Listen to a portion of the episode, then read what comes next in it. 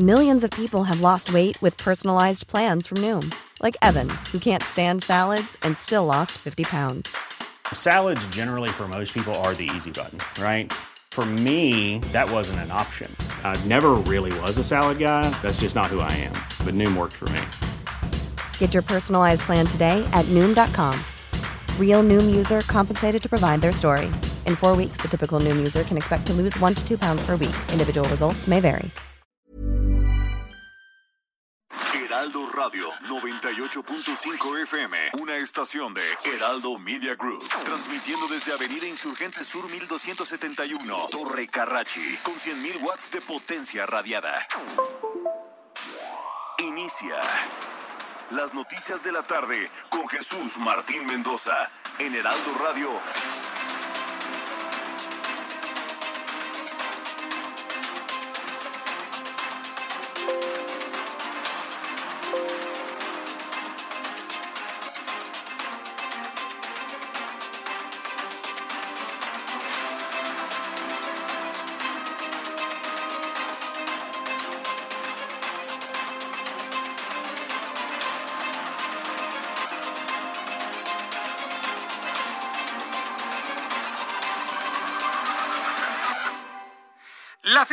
En punto, hora del centro de la República Mexicana. Bienvenidos, muy buenas tardes. Iniciamos el Heraldo Radio correspondiente a este viernes 7 de julio.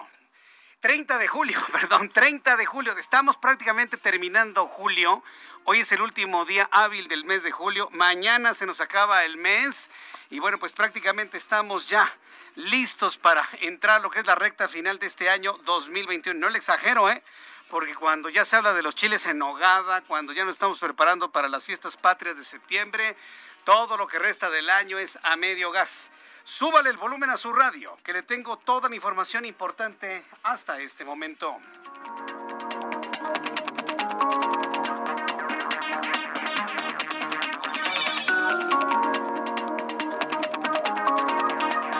Lugar, en este resumen de noticias, la pandemia de COVID-19 en México ha registrado hoy viernes su tercer máximo histórico.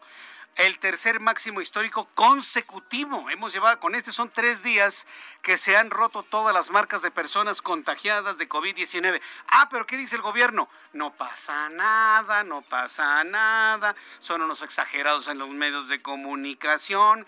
Ya ni la friegan. Vamos a regresar a clases presenciales. Hoy el presidente tuvo que reconocer que el regreso a clases es voluntario, que esa es la siguiente, la siguiente noticia. ¿eh? El regreso a clases es voluntario. Pero le informo, Hoy la Secretaría de Salud reportó 19.346 nuevos contagios para llegar a un acumulado de 2.829.443 mexicanos contagiados de COVID-19 de manera acumulada. La cifra de mexicanos fallecidos llegó a 240.456. Hoy se reportaron 459 muertos en las últimas 24 horas por COVID-19. Más adelante le tendré todos los detalles y le adelanto que el índice de letalidad se ubicó el día de hoy en 8.49%. Le informo que las Comisiones Unidas de Trabajo y Previsión Social y de Hacienda, así como de Crédito Público de la Cámara de Diputados, aprobaron aplazar un mes la entrada en vigor de los nuevos lineamientos de subcontratación, la cual es permitida solo en servicios especializados. Con ello, ahora pasará al Pleno de San Lázaro. Entonces se aplaza, se aplazan los lineamientos de subcontratación. Puede ser alógico, era de esperarse. Pues imagínense, tres cuartas partes de las empresas en el país, siete de cada diez, siete de cada diez eh, no habían hecho este, esta transferencia de su empresa de su contratación a contratarlos por sí mismos o por ellos mismos las empresas. Entonces, bueno, más adelante le voy a tener todos los detalles de lo que se ha informado el día de hoy. Le invito a que nos sintonice a través de YouTube en el canal Jesús Martín MX, en digitales en toda la República Mexicana y en todo el mundo, arroba Jesús Martín MX para las personas que nos están escuchando en los Estados Unidos. Tengo información de que hay personas que nos escuchan en el camino entre Houston y Nueva Orleans. Muchas gracias por estarnos escuchando a esta hora de la tarde. Gracias a nuestros amigos que ya con la presencia de Now Media en los Estados Unidos, bueno, han ubicado nuestro programa de noticias como algo obligado durante todas las tardes. Saludos a todos los que nos están escuchando en territorio de los Estados Unidos. Le informo en este momento que desde Culiacán el presidente de este país reiteró que el objetivo de su gobierno es salvar las vidas de todas las personas ante el crimen organizado y aseguró que tiene la conciencia tranquila tras ordenar la liberación de Ovidio Guzmán, el hijo del narcotraficante Joaquín Guzmán Loera. Aseguró que de no hacerlo habrían muerto al menos 200 personas.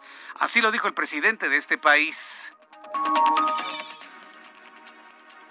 Nosotros vamos siempre a respetar la vida de todos. Y esa eh, mística está en las Fuerzas Armadas.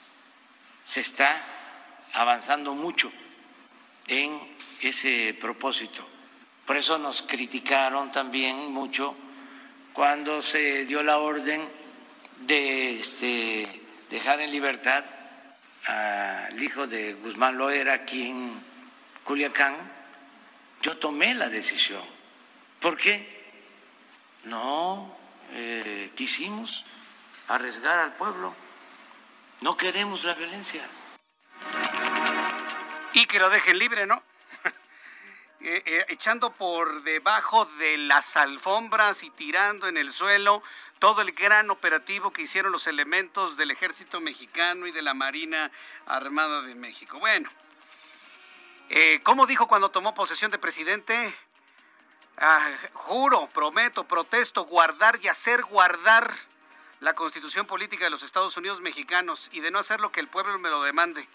Ya habrá el tiempo en el que habrá de demandarle al presidente de este país estas cosas, de no aplicar la ley. Ya lo tenían agarrado este hombre y lo dejan libre con el pretexto de que iban a matar a otros. Pues no son unos improvisados los del ejército, ¿eh? No lo son. Pero bueno, es un asunto que ha tenido que aguantarse las Fuerzas Armadas eh, y guardarlo en lo más profundo de su corazón. En otras noticias le informo que con 94 votos a favor, 14 en contra, el Senado de la República ratificó a Roberto Salcedo Aquino como titular de la Secretaría de la Función Pública, por lo que rindió protesta. El nuevo titular de la dependencia tendrá como principal encomienda el combate a la corrupción, como lo señaló el presidente de la República en la carta que envió para pedir la ratificación de Salcedo Aquino. Juro, protesto, guardar y hacer guardar. No, no guarden la Constitución, no la guarden Úsenla, señores, léanla, aplíquenla, respétenla. No, no la guarden. No caigamos en ese juego. Yo sé que así se dice, yo sé que así se dice, que el protocolo usa esa palabra con un significado específico. Pero los hechos la guardan en un cajón y se empolva. No, señores, no guarden la Constitución, úsenla, léanla, respétenla. Sobre todo para los que están rindiendo protesta en estos días para ocupar estos importantes puestos. Mientras tanto, el secretario de la Defensa Nacional, el general secretario Luis Crescencio Sandoval, dio a conocer un incremento en los delitos de alto impacto en Sinaloa, lo que pone a la entidad en el lugar número 26 a nivel nacional, con 1.515 delitos en lo que va del año, principalmente en la trata de personas, robo a transporte, robo a vehículos, robo de negocios y robo a y, y algunos feminicidios que se han realizado. Esta es la voz de Luis Crescencio Sandoval, el secretario de la Defensa Nacional. Y el total de delitos de alto impacto está al alza, pero tiene el 26 lugar eh, a nivel nacional. Municipios con mayor incidencia delictiva eh, son coinciden con los municipios que tienen mayor número de habitantes. Están en ese orden, así están también en la incidencia delictiva y obviamente resalta Culiacán. Resalta Culiacán, pero dígame usted, ¿está usted de acuerdo en estas cifras de que ha disminuido la violencia? Que ha disminuido la violencia, quieren dar la impresión de que hay menos muertos que en tiempos de Felipe Calderón. Eso no es cierto. Se han superado todos los récords de la historia de personas asesinadas durante esta administración. Más adelante le voy a tener los detalles, pero pues la idea es empezar a generar esa idea de que hay menos muertos ahora que antes. Entonces, bueno, pues yo le voy a invitar para que también usted alce la voz, también diga lo que opine, lo que usted percibe en cuanto a la seguridad o la inseguridad. Una cosa es el dato duro, todos sabemos que una cosa es el dato duro y otra cosa el dato de la percepción. Y en la percepción, uff, creo que todavía nos hace falta mucho, mucho tramo que andar para tener una percepción parecida a la que ellos nos informan.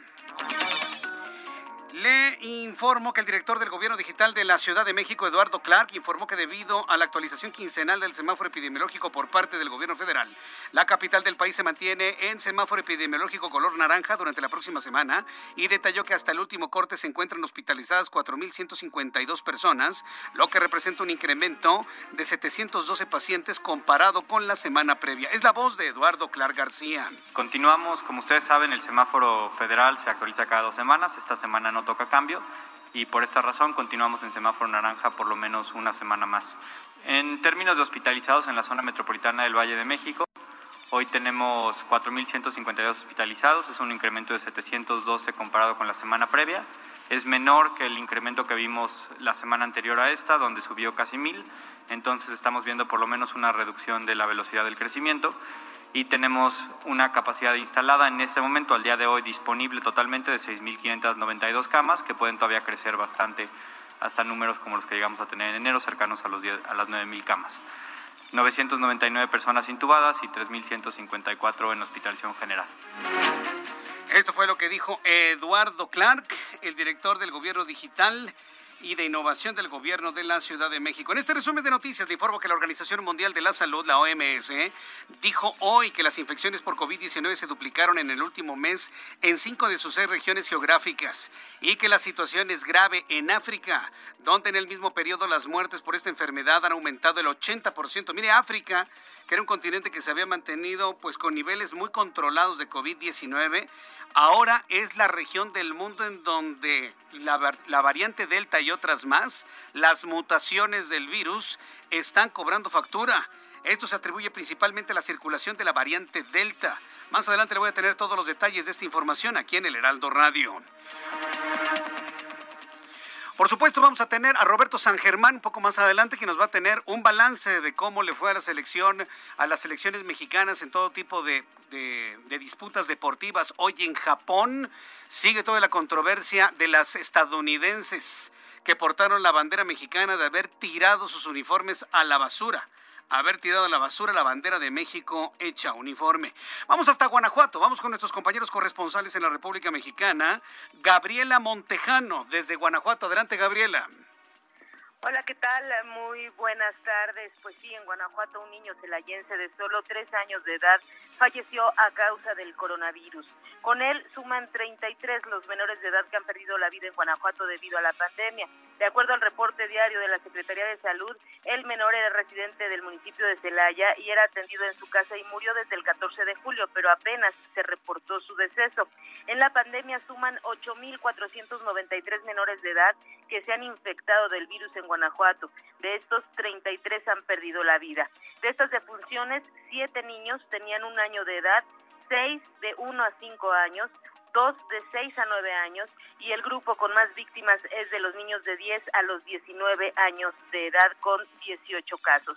La entidad suma en total 11.342 muertes hasta el momento y fueron reportadas pues en las últimas horas un incremento importante. En esta semana todos los días se han registrado nuevos casos, más de 200 nuevos casos diarios en Guanajuato. El secretario de Salud este día dijo que se mantienen el semáforo amarillo y por supuesto las recomendaciones para que todas las personas respeten las medidas de higiene y de eh, precaución para prevenir el virus. Este es mi reporte desde Guanajuato. Muchas gracias por esta información, Gabriela Montejano. Muy buenas tardes. Y nos vamos de aquí hasta Michoacán, en Morelia, Michoacán, Charbel Lucio. Adelante, Charbel, ¿qué información nos tienes? ¿Qué tal, Jesús Martín? Buenas tardes. Te platico que en su último día de gira por Estados Unidos de Norteamérica para denunciar la presunta intervención de la delincuencia en las elecciones del pasado 6 de junio, el gobernador de Michoacán, Silvano Aureoles Conejo, sostuvo un encuentro con el representante de medios de comunicación de habla hispana y bueno, ante periodistas y reporteros de Estados Unidos, Silvano Aureoles insistió en que el día de la jornada electoral en Michoacán y en el país, eh, delincuentes operaron para favorecer a Morena y a través de intimidaciones lograron que dicho partido obtuviera la mayoría de votos. En este contexto, Aureoles eh, acusó a Morena de ser un narcopartido que sirve como instrumento a la delincuencia organizada que busca controlar el territorio mexicano, los gobiernos municipales, gobiernos estatales, las policías y pues en general eh, la función pública, las finanzas y obras públicas. Finalmente anunció que a su regreso a México hará una convocatoria nacional denominada Cruzada por la Legalidad y la Paz, eh, con la cual seguirá eh, pues haciendo pública esta denuncia sobre la presunta intromisión de la delincuencia en el proceso electoral. Esta es la información. Correcto, gracias por la información, Charbel Lucio. Seguimos pendientes. Hasta luego, que te vea muy bien. Seguimos pendientes con nuestra corresponsal en Michoacán. Cuando el reloj marca las 6 de la tarde con 14 minutos, hora del centro de la República Mexicana, saludo a nuestros compañeros reporteros urbanos, periodistas especializados en información de ciudad. Israel Lorenzana, qué gusto saludarte. ¿En dónde te ubicas? Jesús Martín, muchísimas gracias. Vaya forma de llover esta tarde en el centro histórico y en diferentes alcaldías aquí en la Ciudad de México, Jesús Martín. Fíjate que de entrada, bomberos y elementos de protección civil trabajaron para retirar y seccionar un árbol de más de 10 metros, el cual pues quedó prácticamente atravesado en la calle. Por supuesto, tienen que ver los fuertes vientos y la lluvia. Esto ocurrió en Revillagigedo, casi con ayuntamiento aquí en el centro histórico Jesús Martín. Por suerte, no hubo personas lesionadas. Por otro lado, también fíjate que desde hace aproximadamente tres horas se desarrolla un operativo en calles también del centro histórico. Se trata de elementos de la Agencia de Investigación Criminal, quienes eh, pues están sobre el ex central Lázaro Cárdenas, casi con la calle de Vizcaínas, llevan a cabo un cateo y bueno, pues por supuesto estaremos dando detalles de este operativo que se desarrolla también aquí en el centro histórico. En materia vehicular, mucha carga vehicular, Jesús Martín, muchos contratiempos. Es viernes, es quincena, y a esto hay que sumar la fuerte lluvia a través del ex central Lázaro Cárdenas, muchos contratiempos procedentes de la zona de Izazaga, de Fray Servando y con dirección hacia la calle de Madero, y también sobre la avenida Juárez, a la altura del hemiciclo, tenemos un encharcamiento considerable. Pasa exactamente lo mismo, Jesús Martín, en la calle de Belisario Domínguez. Los comerciantes están sacando el agua de sus comercios, llovió muy fuerte y bueno, pues los vehículos también están circulando a baja velocidad, esto con dirección hacia la zona de Avenida Circunvalación. Hay que manejar con mucho cuidado, está mojado el pavimento y nosotros, por supuesto, Jesús Martín, vamos a seguir al pendiente. Muy bien, gracias por la información, Israel Lorenzana. Hasta luego. Rogelio López, buenas tardes. ¿En dónde te ubicamos? Eh, eh, Rogelio, perdón, Rogelio López. Hola, Jesús Martínez, un placer. Nosotros nos encontramos en la zona del aeropuerto. Vaya problema que se mantiene aquí en lo que es Boulevard Aeropuerto. Así como lo comentaba mi compañero Israel Lorenzana, vaya lluvia que toda esta tarde. Y bueno, pues bomberos han tratado de vaciar totalmente lo que es la avenida Boulevard Puerto Aéreo, la cual se inundó y bueno, pues esto ya ha sido recurrente, es un llamado a las autoridades que puedan desasolvar esta área debido a que sea totalmente una laguna. Todavía estamos están trabajando el heroico cuerpo de bomberos y bueno, pues esta fuerte lluvia provocó que dos estaciones de la línea 5, la que es Hangares y lo que es eh, Puerto Aéreo, cerraran sus instalaciones debido a la filtración de agua a lo que es las vías. Afortunadamente, hasta hace unos minutos se ha reanudado ya el servicio sin mayor problema, pero bueno, todavía trae retrasos en, los minutos en los que pasa la continuidad de los, de los trenes. También quiero comentarte, la avenida 602, lo que es la calle de Texcoco, esto muy cerca de lo que es las aduanas del aeropuerto, es totalmente una laguna. Aquí hay que tener mucha precaución. De hecho, eh, está la estación de policía de aeropuerto, del sector aeropuerto, están tratando con cubetas de sacar el agua. ¿Por qué? Porque precisamente toda esta zona se, se anega completamente y bueno, pues se inunda de una manera bastante fuerte. Hay que tener precaución por los amigos que vienen provenientes de lo que es la avenida Oceanía y que van a incorporarse a la avenida 602, no lo hagan. Una de las alternativas es la calle 604 y así van a poder rodear toda esta zona que está bastante complicada, Jesús Martín. Bien, estaremos atentos. Ya reviso los mapas de vialidad en estos momentos. Está completamente paralizada la Ciudad de México en esta parte oriente cercano al aeropuerto. Gracias por la información, Rogelio. Continuamos pendientes y hasta el próximo reporte. Continuamos pendientes. Además es viernes, imagínense, y para muchos de quincena adelantada. Javier Ruiz, gusto en saludarte. Buenas tardes. Adelante, Javier. Jesús Martín, aquí nos encontramos justamente, pues ya le informaba, viernes para de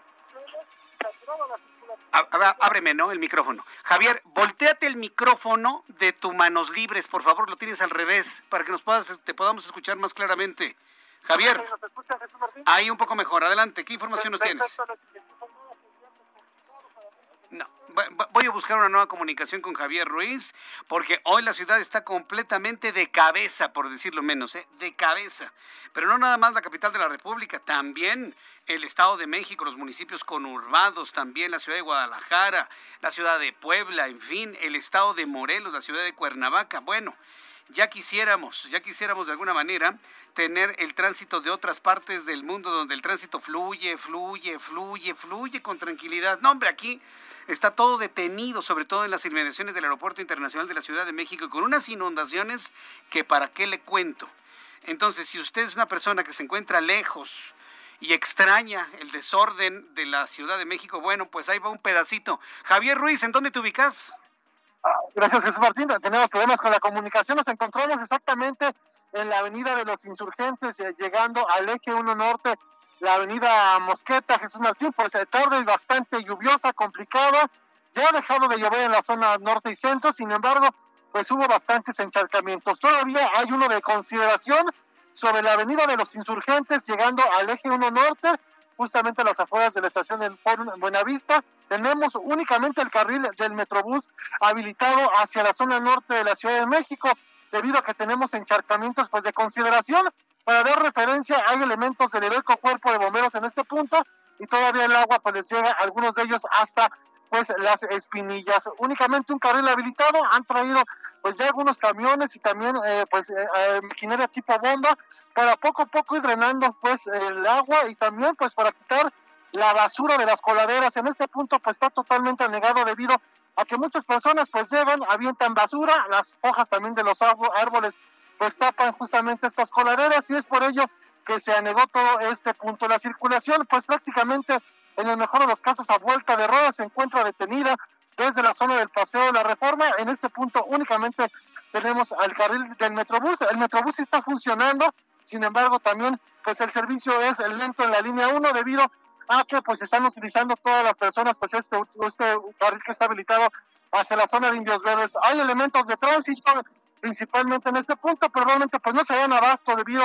a la gran saturación de vehículos. También mencionar que el Paseo de la Reforma había encharcamientos de consideración, llegando al cruce con la Avenida de los Insurgentes, llegando también a la Glorieta de La Palma y más adelante en la Glorieta Colón. En la Glorieta Colón prácticamente hasta la banqueta, pues se inundó. Ya también en este punto, pues han llegado personal de la Ciudad de México para que poco a poco vayan desasolvando la circulación también bastante complicada en ese punto, al menos para quien transita de la zona del Paseo de la Reforma Insurgentes y esto en dirección hacia la Glorieta Colón o bien para continuar hacia la Avenida Hidalgo o a la Avenida Juárez. De momento, Jesús Martín, el reporte que tenemos. Qué barbaridad, qué situación se vive ahí. Muchas gracias por la información. Gracias, Javier. También al ratito le voy a platicar de la tremenda explosión que se registró en una taquería en la alcaldía de Iztacalco. Bueno, salió volando la cortina, siete lesionados, se volaron los vidrios de todas las casas alrededor. No, no, no, una cosa impresionante que ocurrió hoy a las dos y media de la tarde. Para nuestros amigos que nos están escuchando y buscan trasladarse hacia el estado de Hidalgo, hacia la ciudad de Pachuca y van a tomar la eh, Avenida de los Insurgentes Norte para salir a la autopista o la carretera a vuelta de rueda. El cruce con Río de los Remedios es uno de los más grandes dolores de cabeza que hay en este gran valle de México, para que lo tome en cuenta. Son las seis de la tarde con 22 minutos. ¿Qué sucedió un día como hoy, 30 de julio? En México, el mundo y la historia. Abraham Arriola. Amigos, bienvenidos. Esto es un día como hoy en la historia. 30 de julio 1502, al norte de Honduras, Cristóbal Colón llega a la isla Guanaja. 1811, en Chihuahua, Miguel Hidalgo, líder del movimiento independentista, muere fusilado junto a otros compañeros a manos de los soldados realistas. José María Morelos entonces se convierte en el nuevo jefe revolucionario. 1975. En Estados Unidos desaparece el sindicalista Jimmy Hoffa. 1982, en México se publicó el primer número de la revista Historias de la Dirección de Estudios Históricos del Instituto Nacional de Antropología e Historia. Año 2003, la empresa Volkswagen fabrica el último bochito del mundo. Ya ven que había dejado de hacerlo hace unos 40 años en su natal Alemania, pero lo dejó de hacer en México hasta el año 2003, en donde pues en la ciudad de Puebla. Además, hoy amigos es el Día Internacional de la Amistad. También es el Día Mundial contra la Trata de Personas. Amigos, esto fue un día como hoy, viernes, en la historia. Muchas gracias. Gracias. Muchas gracias, Abraham Arreola, por esta forma tan original de presentarnos lo que sucedía un día como hoy, 30 de julio, en, en el mundo, en México y en la historia. Vamos a ir a los anuncios. ¿Cuántos segundos me faltan? Vamos a ir a los anuncios. De regreso le tengo toda la información importante del día de hoy. Otra vez COVID vuelve a ser noticia importante. Hoy el presidente de la República reconoció que el regreso a clases es voluntario, ¿eh? Que nada la fuerza, todo por la razón, pues qué bueno que lo diga, porque daba la impresión que lo estaba obligando. Hoy reconoció que es completamente voluntario, así que padres de familia, tranquilos. Si no hay condiciones en las escuelas de sus hijos, podrán seguir asistiendo a clases por televisión y en línea. Voy a los anuncios, regreso enseguida. Escríbame por YouTube, canal Jesús Martín MX. Escuchas a Jesús Martín Mendoza con las noticias de la tarde por Heraldo Radio, una estación de Heraldo Media Group. Heraldo Radio, la HCL se comparte, se ve y ahora también se escucha.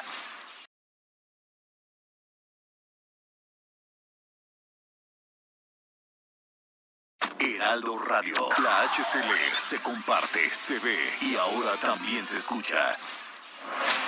Escucha las noticias de la tarde con Jesús Martín Mendoza. Regresamos.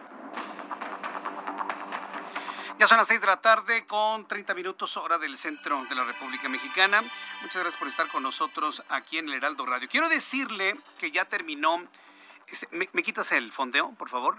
Sí, eso, gracias. Quiero decirle que ya terminó nuestro sondeo que iniciamos hace dos días, desde el miércoles pasado, preguntándole sobre el interés, sobre el interés de las personas para participar, para ir a las mesas receptoras el próximo domingo. Quiero decirle que bueno, el resultado, al menos de las personas que entraron a nuestras formas de consulta, escuchan nuestro programa y nos siguen de manera regular, es el siguiente. El pasado miércoles le pregunté, tenemos resultados en este momento, le pregunté, ¿vas a participar en la encuesta del domingo, donde preguntan sobre el inicio de averiguaciones en contra de actores políticos del pasado? No se está hablando ni de un juicio y tampoco de los expresidentes, que no lo engañen como a un chino, ¿sí? Que no lo engañen como a un niño chiquito.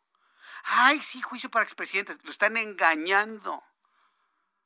Lo que se está preguntando es si usted está de acuerdo en que se inicie un proceso de esclarecimiento para determinar si hay responsabilidades de algún actor político del pasado y que haya afectado a terceros. No se está hablando de un juicio automático contra ningún expresidente de México. ¿Cómo la ve? Pero pues aquí la, la, la, la, condición es engañar como a un chino, a quien se deje engañar, como dice el dicho, ¿no?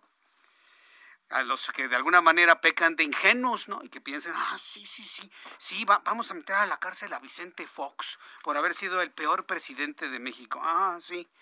Y se, se van a quedar con las ganas porque eso no va a ocurrir. Entonces, yo tengo la obligación moral, ética, periodística, profesional, de invitarlo que participe usted en un ejercicio que fortalece nuestra democracia. Pero más allá, de la necedad o no necesidad de la trascendencia o intrascendencia de lo que se pregunte. Hoy estamos en la segunda, en la segunda situación. Es intrascendente la pregunta porque jamás se tiene que poner en duda la aplicación o no de la ley. Pero bueno, pensemos en el ejercicio en sí mismo como uno de los que fortalecen la participación ciudadana. Tomando en cuenta esta invitación que le estoy haciendo, que vaya usted a votar el próximo domingo, le pregunté entonces si va a participar el domingo en la encuesta donde le preguntan sobre el inicio de averiguaciones en contra de actores políticos del pasado. Al finalizar nuestro ejercicio, el resultado es el siguiente. 92% de las personas que entraron a nuestras formas de consulta nos dicen que no van a participar, solo el 8% que sí. El 92% de las personas me dicen que no van a participar y el 8% que sí. Le voy a decir una cosa, si tomamos en cuenta, y se lo comenté ayer, se lo digo hoy, si tomamos en cuenta los resultados de participación de otras encuestas similares que se han hecho, 8% me parece que es un porcentaje muy bueno, ¿eh? muy respetable para otros ejercicios. pero andan diciendo, ay, vamos a llegar a cuarenta y tantos millones. Ajá, claro, por supuesto. Bien, en, en eh, entro en comunicación en estos momentos con Verónica Juárez Piña. Ella es coordinadora del Partido de la Revolución Democrática en la Cámara de Diputados. Le hemos invitado sobre todo porque me siguen escribiendo padres de familia profundamente preocupados por la percepción que tienen de una obligatoriedad de llevar a los niños a la escuela a partir del 30 de agosto eh, en un ambiente en donde está creciendo la pandemia, donde la pandemia ahora con la variante Delta y otras contagia a niños y a jóvenes, en donde se ha negado la vacunación de 12 a 18 años y máxime a los menores de 12 años. Entonces hay una gran preocupación en esto. Hoy el presidente ya como que aflojó el discurso y dijo que era voluntario. Sin embargo, eh, entiendo que ya varios legisladores van a pedir una sesión urgente del Sistema Nacional de Protección Integral de Niñas, Niños y Adolescentes. Estimada Verónica Juárez Piña, bienvenida, muy buenas tardes. Buenas tardes, como siempre, con el gusto de saludarte y, por supuesto, saludar a tu auditorio. ¿En, qué momento se realizaría una sesión urgente de este Sistema Nacional de Protección para Niños y Adolescentes? Porque hay mucha preocupación por parte de los padres de familia ante un regreso a clases que a veces da la impresión que se transmite como obligatorio. Mira, eh, me parece que la reunión debiera de ser de, llamada de manera urgente. Eh, conforme a la ley se establece que al menos cada año debiera de sesionar. Esto no ha ocurrido durante este gobierno y me parece que el tema y las circunstancias que están viviendo las niñas y niños adolescentes en estos momentos amerita que se convoque a este Sistema Nacional de Protección de Niñas, Niños y Adolescentes, el cual te platico que forman parte de este, todos los gobernadores, las gobernadoras, todas las instancias del gabinete, eh, distintas secretarías que tienen que ver con la garantía de derechos de niñas, niños y adolescentes, como la Secretaría de Salud, como la Secretaría de Educación, como la Secretaría del Bienestar, entre otras. La mayoría de estas secretarías del gabinete están integradas en el sistema y la idea o la exigencia más bien de que el presidente, porque él es el que preside además este sistema, pueda llamarlo, es para que estas definiciones no se tomen a la ligera ni de manera personal, sino que se tomen en, eh, las definiciones en coordinación para que de esta forma pueda en verdad haber un diagnóstico primero que por ejemplo, se vean en qué condiciones se encuentran las escuelas. Hay que tomar en cuenta que cerca del 40 y 50% del, de las escuelas del país han sido vandalizadas, es decir, hubo hurtos, eh, la infraestructura no se encuentra de la mejor forma y, y eso representa entre 86 mil y 108 mil escuelas públicas. Pero además ahí también se debiera de discutir la pertinencia o no de regresar a clases. Si bien es cierto, es un tema controvertido, hay que aceptarlo. Por una parte, por ejemplo, la UNICEF eh, que es el Fondo de las Naciones Unidas para la, Infancia, está exhortando a que se reabran las escuelas porque se menciona que es ahí en las primarias y secundarias donde este, las niñas y niños se garantizan una serie de derechos, además de ir a, a, educarse, a, ejercer ese derecho, tiene que ver con el de la convivencia, con el derecho al juego, entre otros.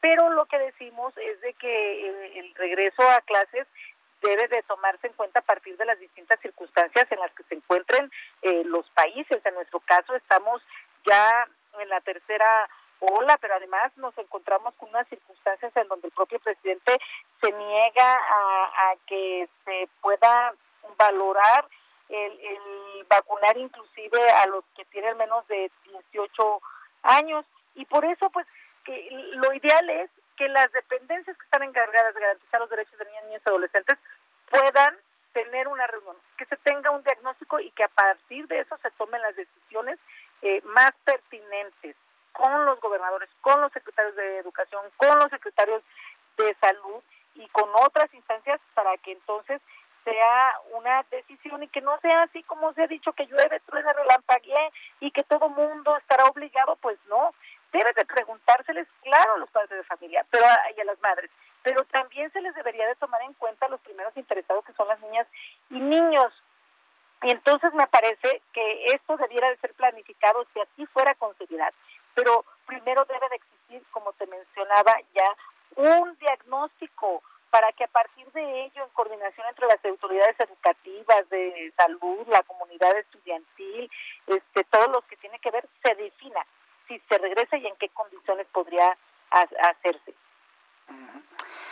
Bien, pues eh, yo, yo lo que veo y que me preocupa es esta posición, primero como de, obligatoriedad, después cambiar el discurso a que es algo totalmente voluntario.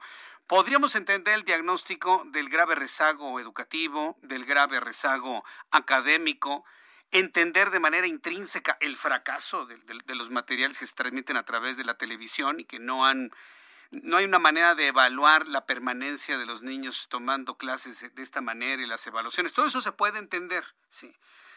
Lo que no me queda, lo que no podemos entender es que no se vea una realidad de la pandemia y que es finalmente lo que nos preocupa, que no se quiera ver el, el asunto de la inseguridad que implica estar en un salón de clases por seis, siete horas, sin contar el recreo, por supuesto, eh, por ser siete horas, a veces en condiciones de poca ventilación, a veces sin luz, muchas escuelas sin agua. Yo no entiendo por qué no, no, no se entiende esta parte, diputada. Sí, pues es lamentable. Este, por eso nosotros hemos dicho que el retorno a clases no debe de ser bajo la consigna de llueve, trueno, relampaguee. Al contrario, lo que se debe de tener es finalmente un diálogo, coordinaciones, una coordinación entre las distintas instancias, pero en principio para tomar una determinación de este tipo, dices bien, a ver, ¿cómo está la infraestructura para que regresen o no? Pero además, ¿cuáles son las medidas sanitarias que se deberían de tomar? Pero además, si se puede regresar o no ante las circunstancias en las que nos encontramos.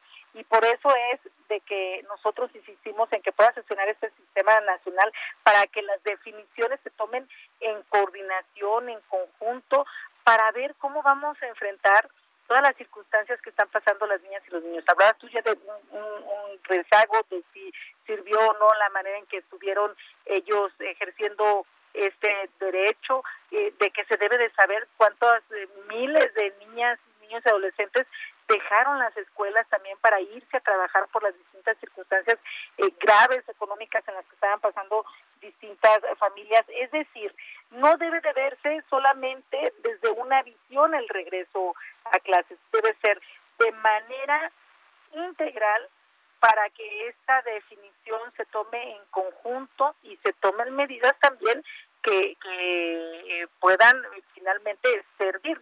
De lo contrario, de regresar por regresar, pues nada más vamos a poner en riesgo a los millones de niñas, niñas, adolescentes eh, eh, de educación básica, que son alrededor de 30 millones de ellas de ellos. Entonces, el año pasado, tomar todas las medidas necesarias. El año pasado el riesgo era para los maestros, para personal académico, para los padres de familia, porque el virus se ensañaba con las personas adultas. Ahora el problema, además de los adultos no vacunados, serían los niños y los jóvenes. Yo espero que eh, en esta reunión urgente del Sistema Nacional de Protección Integral de Niños y Adolescentes, pues se ponga eso en la mesa, pero pues antes del 30 de agosto, porque pues ya ha llegado, ya ha llegado el último día de agosto, pues ¿qué podemos hacer, diputada? Sí, yo creo que ahí el presidente de la República, quien es el que preside este sistema, debe de ser muy responsable, actuar de eh, esta forma para visibilizar las circunstancias en las que se encuentran las niñas y niños y adolescentes que no la han pasado bien en el marco de esta pandemia, que han vivido el dejar su escuela, el estar más en casa y a partir de eso vivir distintas circunstancias como la violencia este familiar, como el dejar la escuela, como el irse a trabajar, como el cuidar a otras niñas y niños y me parece que tener una sola opinión, la del presidente, no nos ayuda. Debemos de tener la opinión coordinada de todas aquellas instancias, de los tres niveles de gobierno, eh, desde el gobierno federal, estatal y municipal que forman parte de este sistema y también de todas las dependencias a nivel federal para que garanticemos los derechos de las niñas, niños y adolescentes. Correcto, pues yo le agradezco mucho, diputada. Gracias por estar con nosotros, Verónica Juárez Piña. Vamos a ver finalmente cómo va reaccionando esto. Yo creo que hoy se tuvo un gran avance cuando el presidente reconoce que sería un regreso voluntario. Muchas gracias por este tiempo. Que le vaya muy bien, diputada. Hasta pronto. Hasta pronto, que le vaya muy bien. Verónica Juárez Piña, coordinadora del PRD en la Cámara de Diputados. Son las seis de la tarde con 43 minutos. Las seis de la tarde con 43 minutos, hora del centro de la República Mexicana. Tenemos toda la información de economía y finanzas con Héctor Vieira. La Bolsa Mexicana de Valores cerró la sesión de este viernes con una pérdida del 1.48%, luego de retroceder 766.28 puntos, con lo que el índice de precios y cotizaciones, su principal indicador, se ubicó en 50.868.32 unidades, con lo que cierra el mes con una ganancia acumulada del 1.01%. En Estados Unidos, Wall Street cerró con balance negativo, ya que el Dow Jones retrocedió 149.06 puntos, con lo que se ubicó en 34.935.47 unidades. El Standard Poor's perdió 23.89 puntos, para situarse en 4.395.26 unidades, mientras que el Nasdaq cayó 105.59 puntos, que lo colocó en 14.672.68 unidades. En el mercado cambiario, el peso mexicano se depreció 0.25% frente al dólar estadounidense, al cotizarse en 19 pesos con 75 centavos a la compra y en 19 pesos con 90 centavos a la venta en ventanilla. El euro por su parte se cotizó en 23 pesos con 41 centavos a la compra y 23 pesos con 58 centavos a la venta. El Instituto Nacional de Estadística y Geografía dio a conocer que durante el segundo trimestre del año, la economía mexicana creció 1.5% en comparación con los tres meses anteriores, mientras que a tasa anual creció 19.6% debido a un efecto rebote tras el inicio de la pandemia. Al respecto, el grupo financiero BBVA México advirtió que el crecimiento del 1.5% del segundo trimestre reportado por el INEGI indica que la economía se mantiene en recuperación, pero aclaró que no se pueden echar las campanas al vuelo porque persisten riesgos ligados a la pandemia. El expresidente de la Comisión Federal de Competencia Económica, Eduardo Pérez Mota, advirtió que si el gobierno federal establece el precio máximo del gas LP, se corre el riesgo de escasez, debido a que los productores no podrían satisfacer la demanda por parte de los consumidores y esto afectaría al mercado nacional. La Secretaría de Hacienda y Crédito Público anunció para la próxima semana un incremento a los estímulos fiscales a la cuota de impuesto especial sobre producción y servicio para las gasolinas, por lo que el estímulo a la magna pasará del 46.25 al 52.34%. El de la premium subirá del 18.51 al 24.01%, mientras que para el diésel el estímulo se incrementará del 16.91 al 22.11%. Informó para las noticias de la tarde Héctor Vieira. Muchas gracias Héctor por la información de economía y finanzas terminando esta semana y el último día hábil y el último día hábil que, eh, que tenemos de este mes de julio.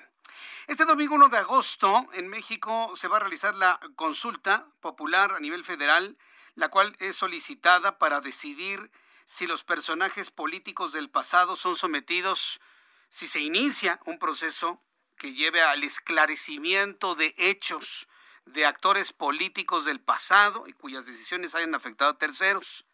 Tengo en la línea telefónica a Javier Hidalgo, diputado federal del Movimiento de Regeneración Nacional.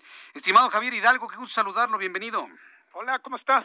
Jesús Martín, ¿cómo andamos? Mucho gusto, Javier Hidalgo. ¿Cómo va toda la vida? ¿Cómo, ha ido ahí la promoción de la encuesta para eh, pasado mañana ya, el domingo?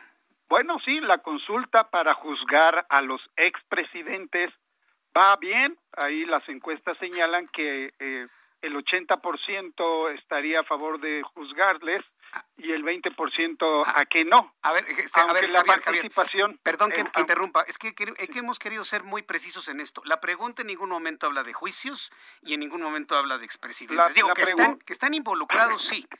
Pero, espérame, porque yo soy el entrevistado. La- sí, sí, por eso, pero es yo, quiero aclarar ese punto para que el público sepa lo que le van a preguntar. Es una de las tantas patrañas que se dicen. No, bueno, la Esta pregunta es muy clara. sí.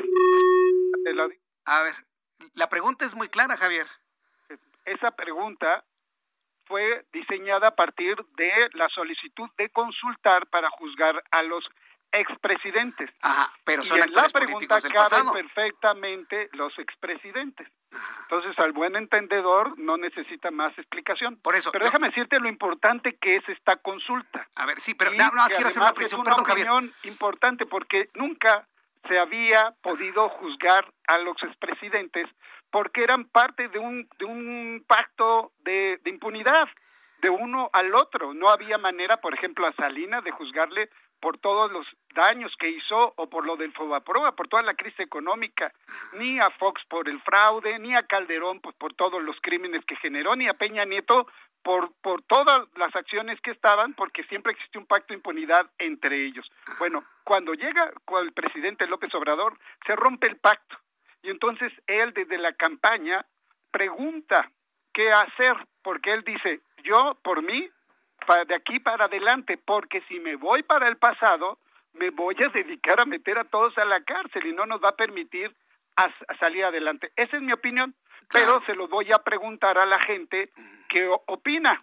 Y entonces promovimos las consultas aquí y obviamente la oposición le buscó cómo entorpecerlas, como por ejemplo no hacerlas el mismo día de manera simultánea, sino posponerlo dos meses, qué cosa más ridícula, o que no se, o que, o el, el recurso, fíjate, hubiera sido tan fácil votar por los partidos y luego una boleta más votar en la consulta. Así, o por ejemplo el 40% para que pueda ser validado cuando resulta que el propio Calderón o Peña Nieto no llegaron ni con el treinta y tantos por ciento de los votos, es decir, a, los políticos sí se les permite unos porcentajes menos, pero a los ciudadanos no.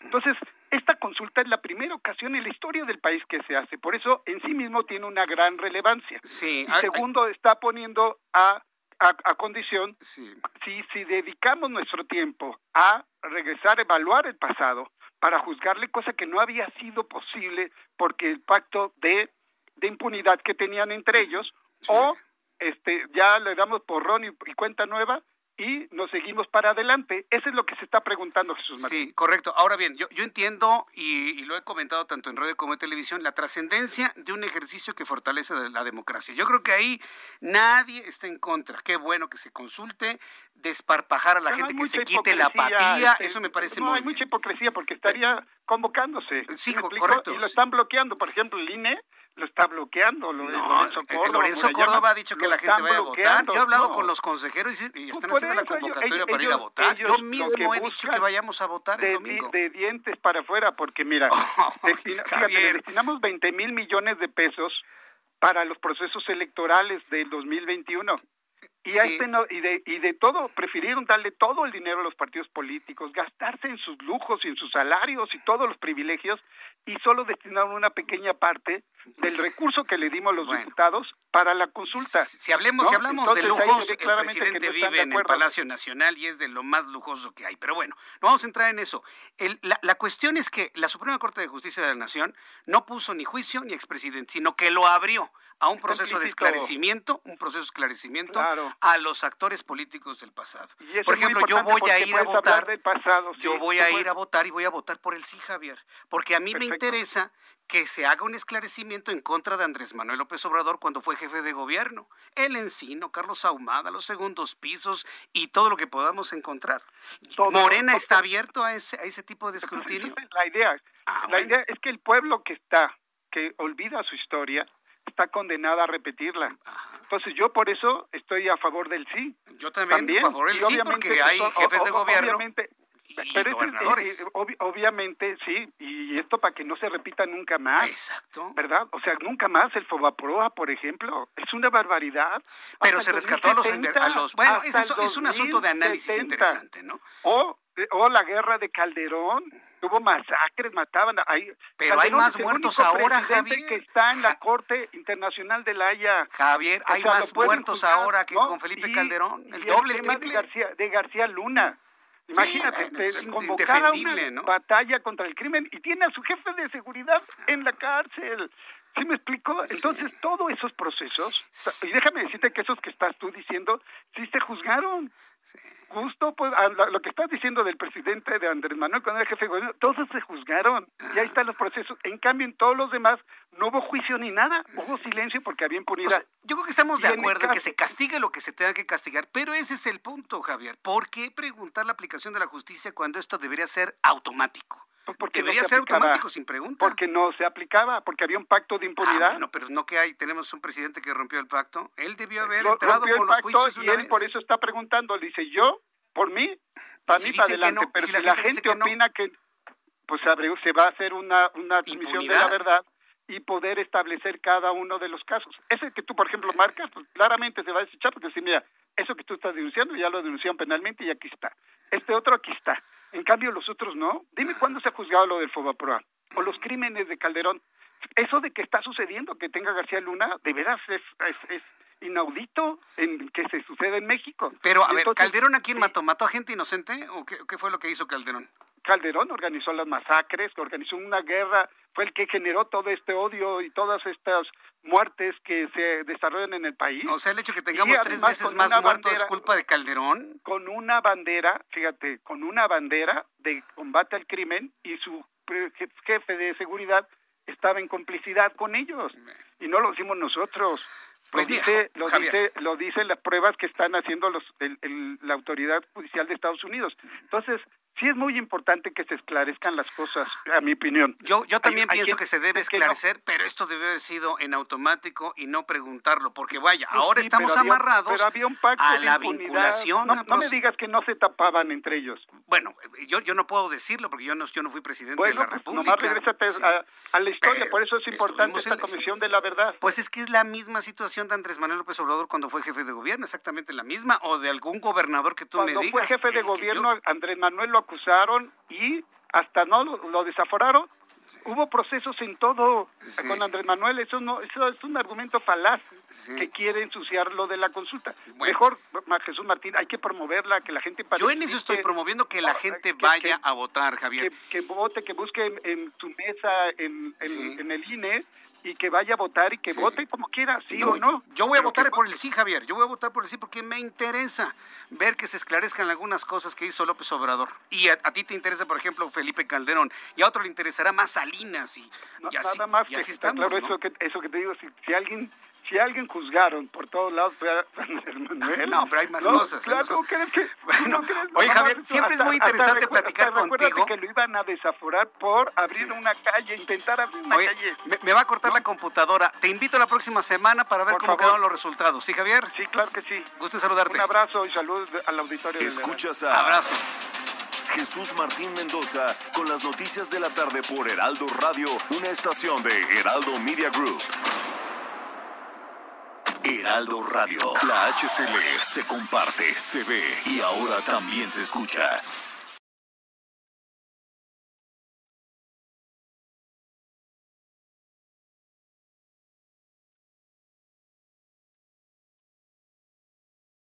Heraldo Radio 98.5 FM, una estación de Heraldo Media Group, transmitiendo desde Avenida Insurgente Sur 1271, Torre Carrachi, con 100.000 watts de potencia radiada. Escucha las noticias de la tarde con Jesús Martín Mendoza. Regresamos.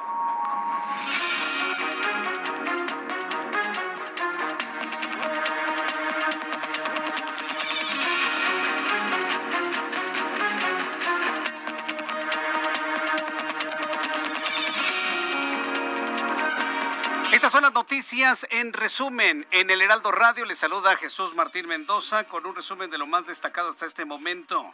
En entrevista con el Heraldo Radio hace unos minutos en nuestro programa de noticias, la coordinadora del PRD en la Cámara de Diputados, Verónica Juárez Piña, urgió a que el Sistema Nacional de Protección Integral de Niños y Adolescentes convoquen a una sesión extraordinaria que permita valorar la viabilidad del regreso a clases presenciales mediante un diagnóstico sobre la situación actual de la pandemia en el país en el que gobiernos y autoridades educativas y sanitarias deberían participar. Esto dijo la diputada del PRD, Verónica Juárez Piña que el retorno a clases no debe de ser bajo la consigna de llueve, trueno, relampaguee. Al contrario, lo que se debe de tener es finalmente un diálogo, coordinaciones, una coordinación entre las distintas instancias, pero en principio para tomar una determinación de este tipo, dices bien, a ver, ¿cómo está la infraestructura para que regresen o no? Pero además, ¿cuáles son las medidas sanitarias que se deberían de tomar? Pero además, si se puede regresar o no ante las circunstancias en las que nos encontramos. Y por eso es de que nosotros insistimos en que pueda gestionar este sistema nacional para que las definiciones se tomen en coordinación, en conjunto. Un grupo de diputados del PAN pertenecientes a la Comisión Anticorrupción denunciaron ante la Fiscalía General de la República y la Fiscalía Especializada de Delitos Electorales a Martín Jesús López Obrador hermano del presidente, quien fue captado en un video recibiendo dinero del excoordinador de protección civil David León, lo que calificaron como un delito electoral. Ha sido denunciado el hermano del presidente de México, ante la Fiscalía General de la República. El consejero presidente del INE, Lorenzo Córdoba, pidió no engañar a la ciudadanía sobre la consulta popular de este domingo, que se trata de un juicio directo a expresidentes del país. Señaló que el órgano electoral no engaña y cumple puntualmente lo que dice la ley. Sobre la redacción de la pregunta que fue autorizada por la Suprema Corte de Justicia de la Nación, el presidente del INE, Lorenzo Córdoba, dijo lo siguiente. Ojalá no haya actores que le estén apostando a la confusión respecto de la ciudadanía. Porque quien quiera confundir a la ciudadanía está engañando a la ciudadanía. Y el INE no engaña a la ciudadanía. Si hay otros actores que quieren engañar, que lo hagan. Pero el INE no engaña. El INE cumple puntualmente lo que dice la ley. El INE no engaña y Lorenzo Córdoba ha tomado precisamente toda la argumentación que hemos dado, tanto en este programa de noticias como en nuestro programa de televisión. La pregunta que se va a hacer pasado mañana en ningún momento le promete a usted un juicio a expresidentes. Le promete un proceso de esclarecimiento que en su momento dado lleve a un juicio en contra de actores políticos del pasado. Obviamente, expresidentes, pero entre ellos también ex jefes de gobierno, ex gobernadores, ex presidentes municipales, ex servidores públicos en general. Entonces, bueno, finalmente Línea ha retomado este llamado a que no se engañe a la ciudadanía y se genere una falsa expectativa. También informo que el alcalde electo de Miguel Hidalgo, Mauricio Tavi, y el actual titular de la demarcación, Abraham Borden, instalaron una mesa de diálogo político con el objetivo de acordar los términos de la transición de acuerdo con los lineamientos institucionales emitidos por el gobierno capitalino el pasado 7 de julio. El diputado federal de Morena, Rubén Cayetano García, excedió los niveles de alcohol permitidos en sangre. Sí, un diputado de Morena excedió los niveles de alcohol en su sangre, por lo que fue trasladado la noche de este jueves al Torito el legislador de Guerrero por Guerrero fue detenido en un control de alcoholímetro en la alcaldía Miguel Hidalgo, donde no pasó la prueba y su vehículo fue remitido al corralón. Y mire que reconocerle finalmente lo que hizo este diputado de Morena fue lo correcto. Fue lo correcto. Sí, estaba borracho, me voy al torito, me quedo ahí 24 horas, 36 horas y ni hablar. Sí, porque luego salen los influyentes que conocen a Dios, ¿no? Y que quieren, ahí andan con sus amparos y la fregada. Mire, si usted bebe y lo agarra el alcoholímetro, aprenda, aprenda a asumir las responsabilidades de sus actos y vayas al torito. Además, va a ser una, una experiencia que pueda platicarle a sus amigos. La fiscal general de justicia de la Ciudad de México, Ernestina Godoy, externó su rechazo a la decisión de la Comisión Permanente del Congreso de la Unión de no incluir en su orden del día la votación de los dictámenes para los desafueros de los diputados Saúl Huerta y Mauricio Toledo. Advirtió que con ello se niega el acceso a la justicia de las víctimas y se alienta la impunidad. Está enojadísima Ernestina Godoy porque no le van a quitar el fuero a dos hombres que por lo menos ya se tiene evidencia y comprobación de que cometieron uno actos de enriquecimiento ilícito y el otro violación a menores de edad. Escuchemos a Ernestina Godoy. Frente a la determinación adoptada por la Comisión Permanente del Congreso de la Unión de excluir de la orden del día del periodo extraordinario de sesiones el análisis y votación de los dictámenes de la sección instructora relativos a la declaración de procedencia y retiro de inmunidad procesal a los actuales diputados federales Benjamín Saúl Huerta Corona y Mauricio Alonso Toledo Gutiérrez, la Fiscalía General de Justicia de la Ciudad de México manifiesta su más enérgico rechazo a esta determinación que niega el acceso a la justicia a las víctimas y alienta la impunidad. Claro, por supuesto, se alienta la impunidad, se alienta la impunidad. Mientras tanto, Estados Unidos impuso este viernes sanciones a la Policía Nacional Revolucionaria de Cuba y dos de sus líderes, mientras el presidente de los Estados Unidos, Joe Biden, se prepara para anunciar medidas destinadas a mejorar la conexión de Internet en la isla y también para señalar otros elementos al gobierno cubano, al gobierno comunista de Canel, de Díaz Canel, no al pueblo, ¿eh? sino medidas que presionen a los comunistas que preside Díaz Canel. En un comunicado, el Departamento del Tesoro de los Estados Unidos anunció sanciones a la PNR, su director Oscar Callejas y su subdirector Eddie Sierra, es la Policía Nacional Revolucionaria de Cuba, a Eddie Sierra por su presunto papel en la represión de las protestas antigubernamentales del pasado 11 de julio. Continúan las protestas en Cuba. Si alguien pensó que ya se acallaron, no, no, no, siguen las protestas y sigue el pueblo cubano exigiendo libertad que termine de una vez por todas el comunismo castrista disfrazado de Díaz, Canelista. Ya son las 7 con 7, 19 horas con 7 minutos, hora del centro de la República Mexicana. Este es el resumen con los datos más importantes hasta esta hora de la tarde. Yo soy Jesús Martín Mendoza y le invito para que siga con nosotros.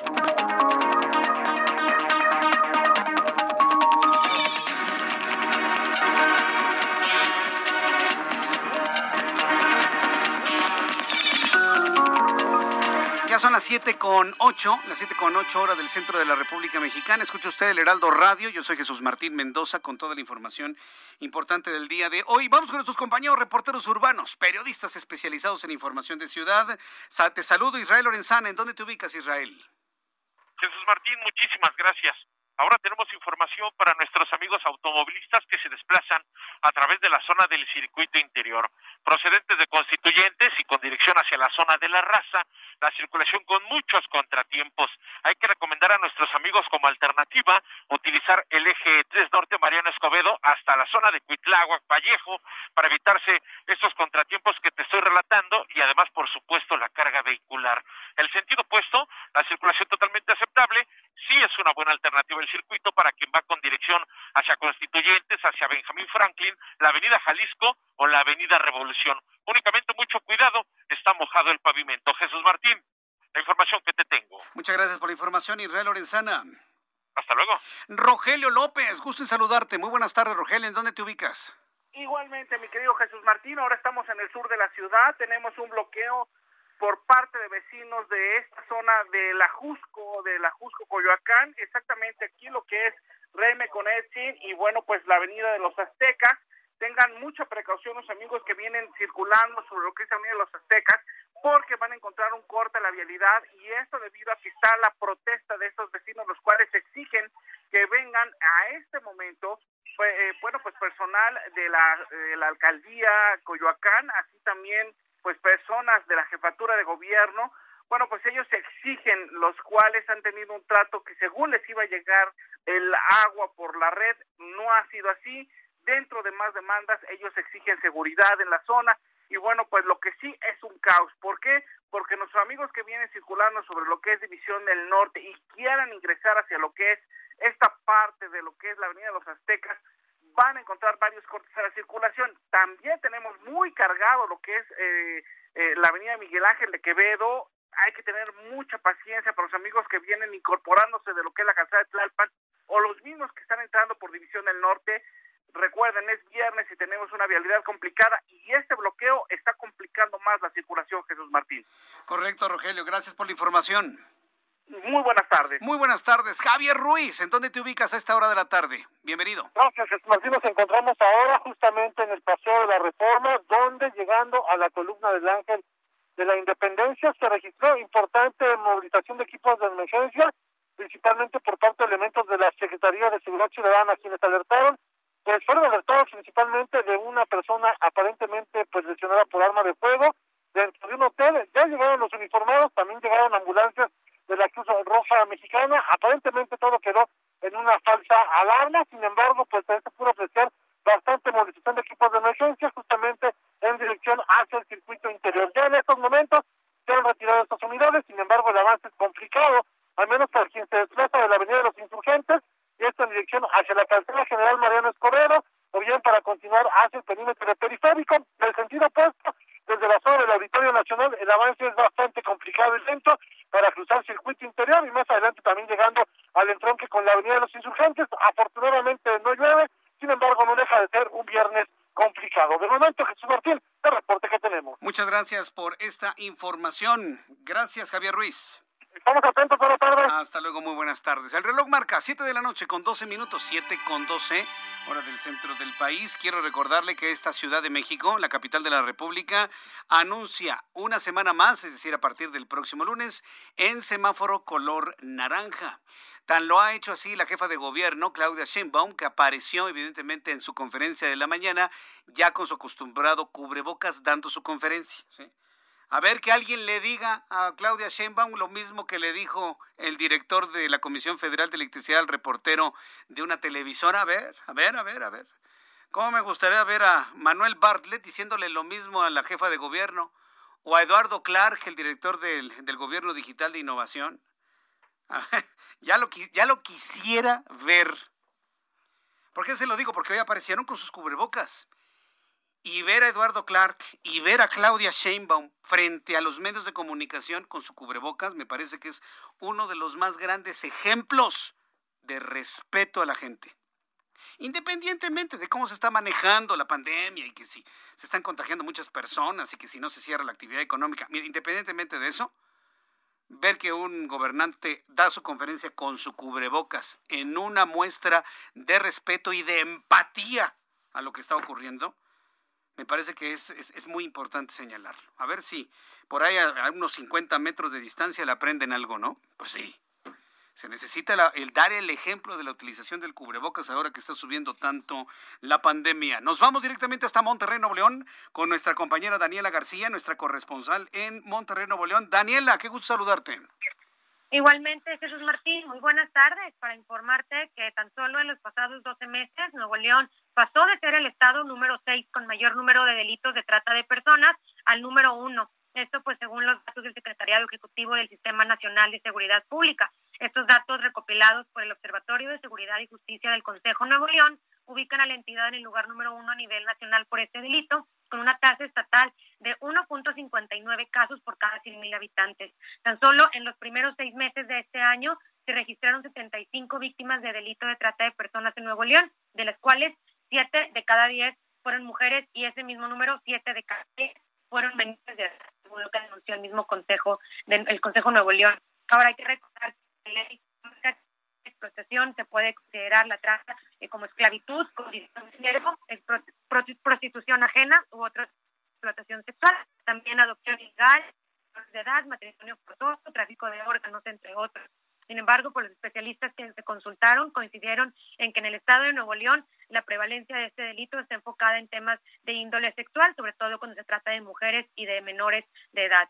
Eh, hoy pues es el Día Internacional contra la Trata de Personas, por lo que este Consejo Nuevo León alertó que las autoridades enfrentan retos ante este delito, como su evolución constante conforme a los cambios tecnológicos, así como que ocurre en diferentes lugares. Las víctimas pueden estar en diferentes lugares que sus agresores, eh, pues de manera física.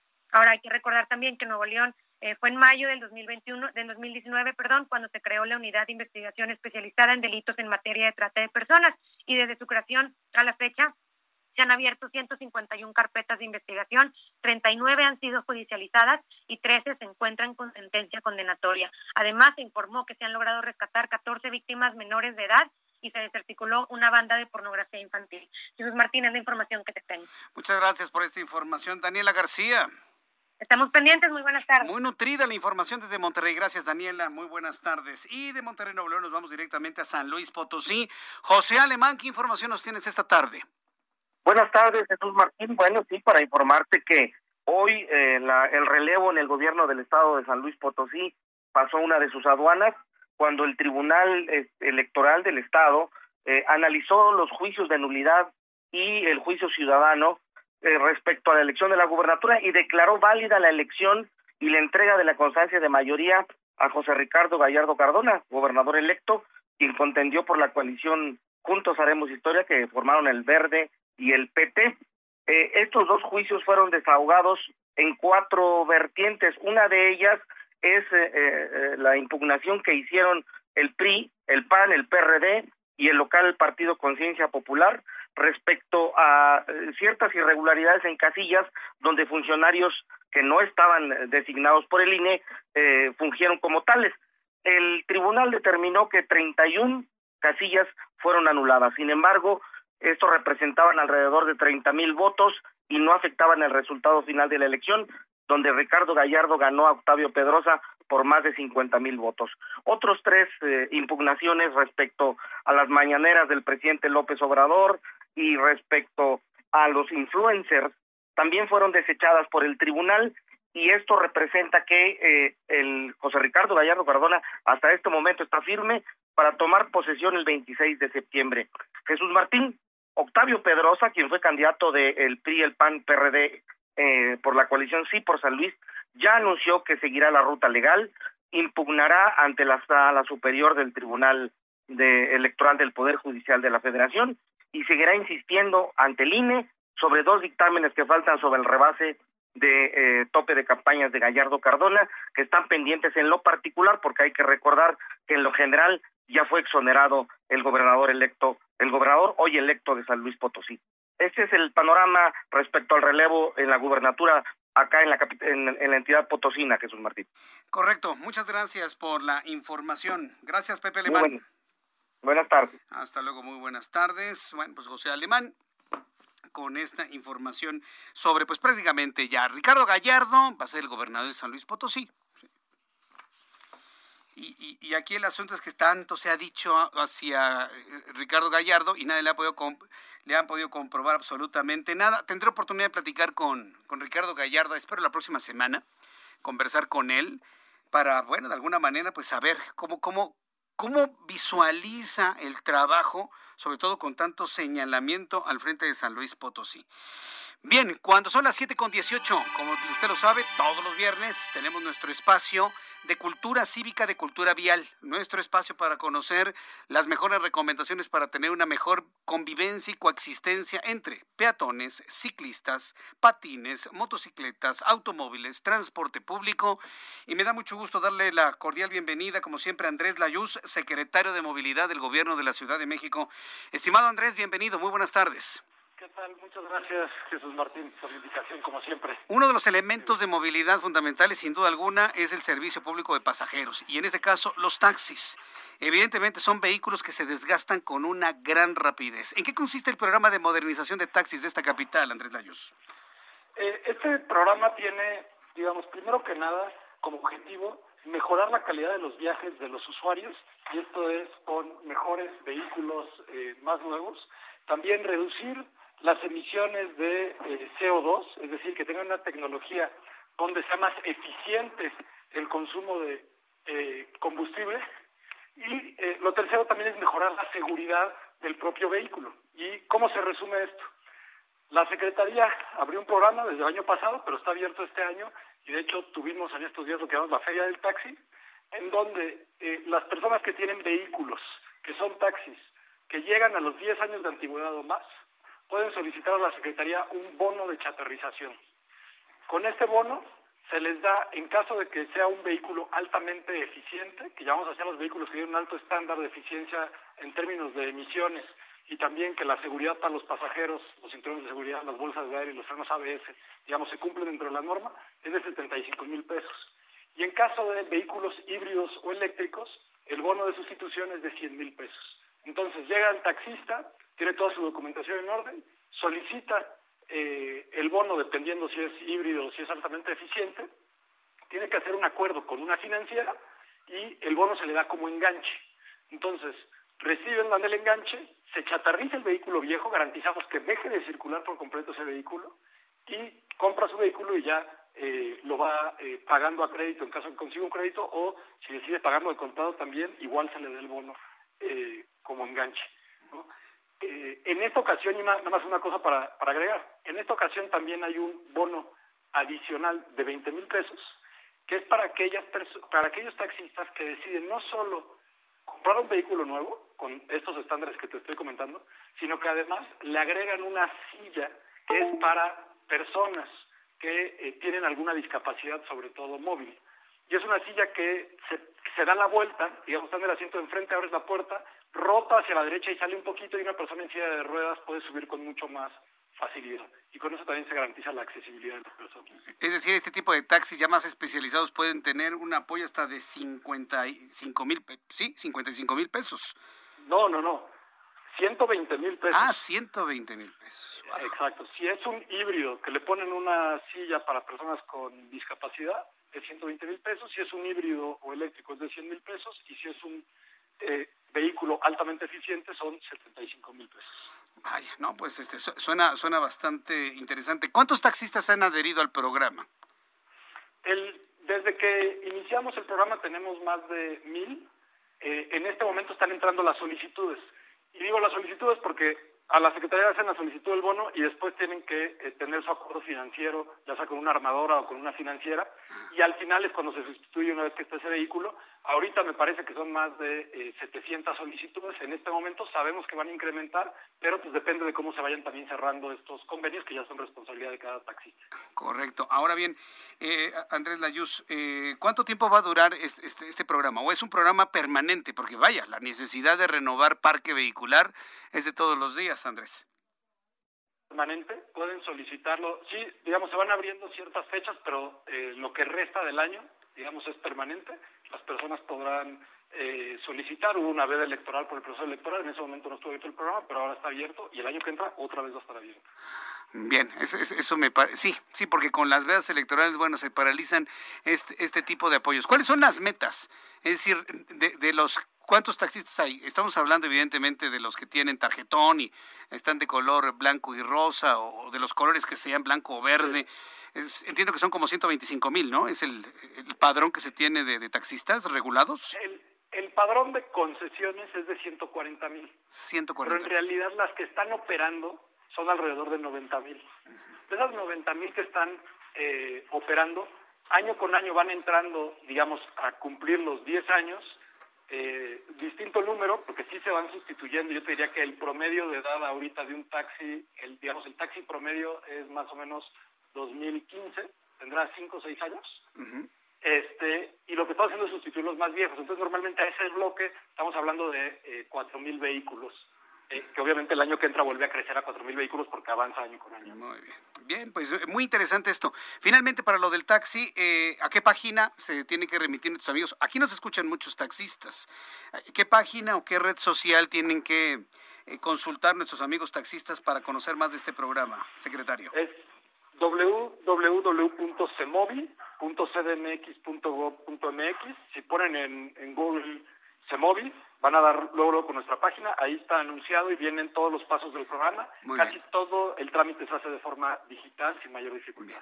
Y, y para concluir, recordar los tres puntos, ¿no? No exceder los- el límite de velocidad, no con- eh, consumir bebidas alcohólicas y no utilizar el teléfono celular. Lo dije bien, ¿verdad? Completo. Lo dijiste perfecto y siempre recordar a la gente que de jueves a domingo está funcionando el alcoholímetro y bien. lo que va del año estamos hablando de 3.000 personas que han sido arrestadas y han ido al torito.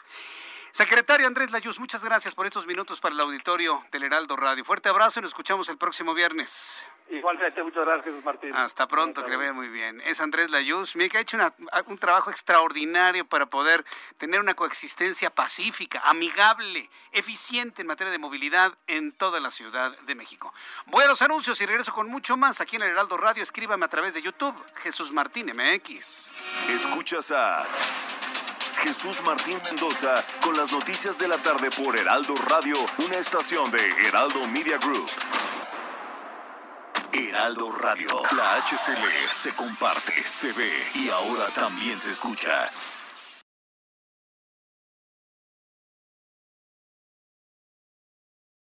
Heraldo Radio 98.5 FM, una estación de Heraldo Media Group, transmitiendo desde Avenida Insurgente Sur 1271, Torre Carrachi, con 100.000 watts de potencia radiada.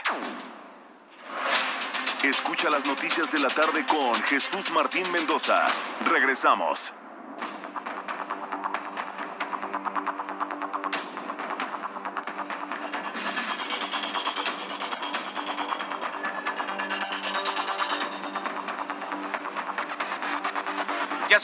Con 30, las 19 horas con 30 minutos, hora del centro de la República Mexicana. Me da mucho gusto saludarle a esta hora de la tarde. Yo soy Jesús Martín Mendoza con toda la información importante. Vamos directamente hasta la Cámara de Diputados.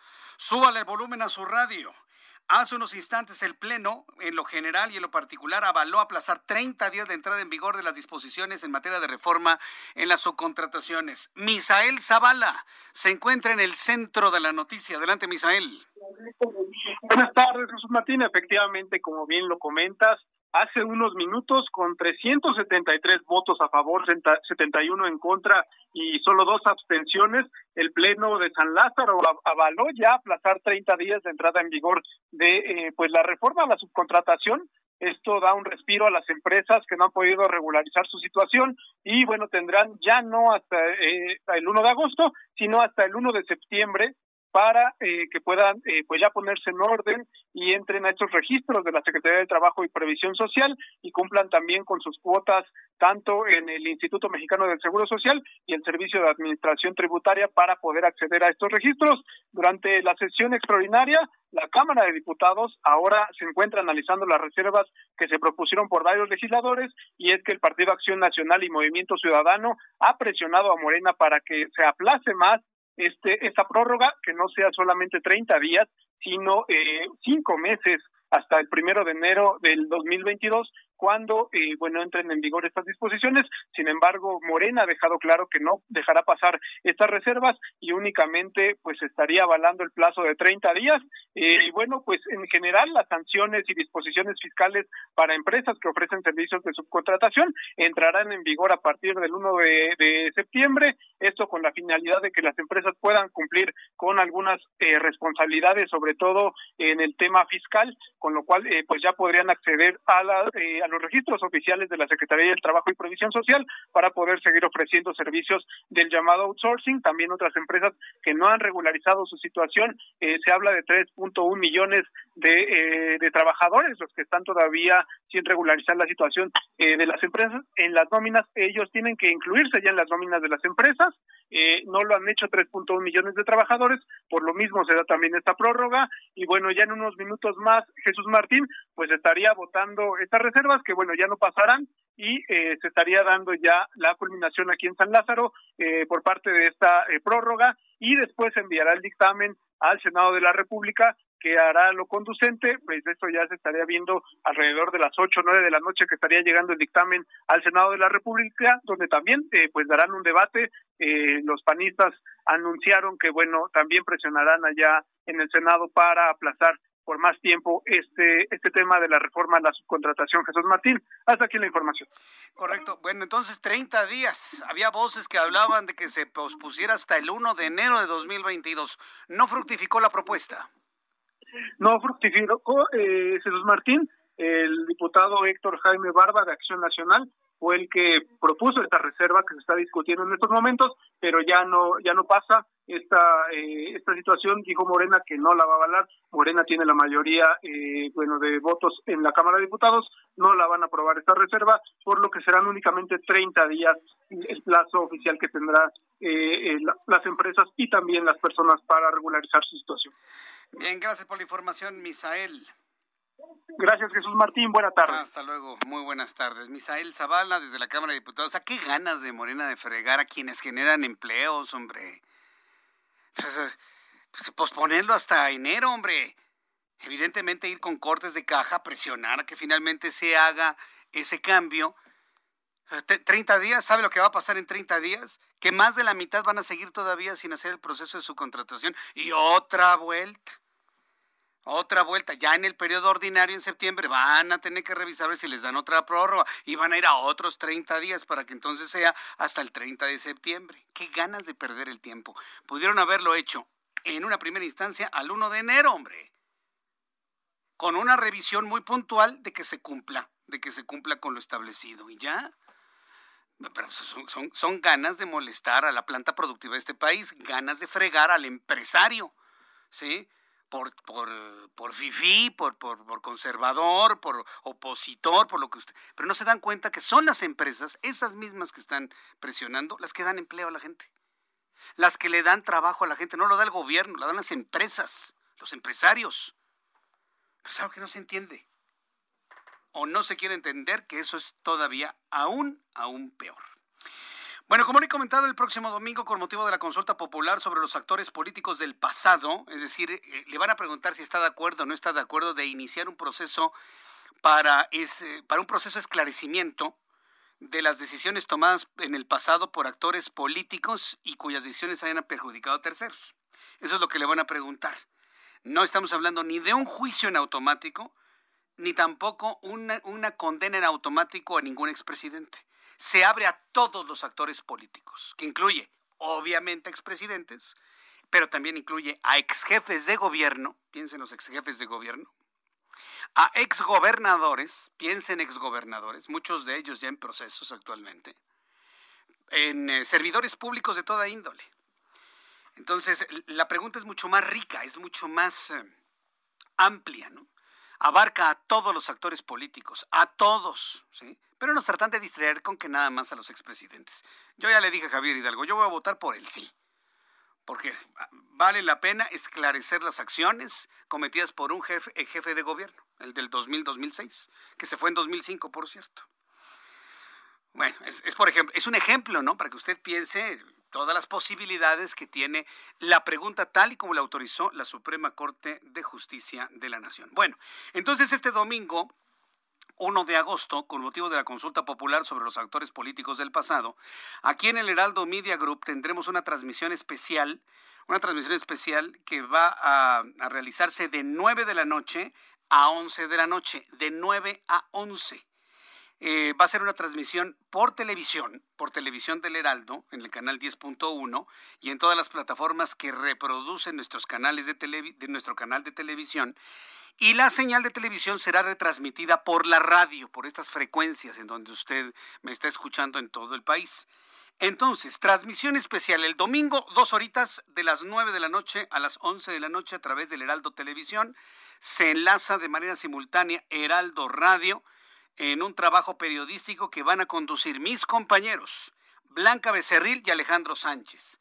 Así que bueno, pues yo le invito a que escuche a mis compañeros Blanca Becerril y Alejandro Sánchez en esta cobertura especial el próximo domingo, dos horas con toda la información de lo que sucedió con la consulta popular, que como ya le he comentado, con base en nuestro sondeo de hace dos días y que concluyó el día de hoy, el 92% de las personas que participaron me dicen que no van a ir a no van a ir a las mesas receptoras y el 8% sí. Yo pienso que hablar de un 8% es buenísimo, es algo muy importante a destacarlo.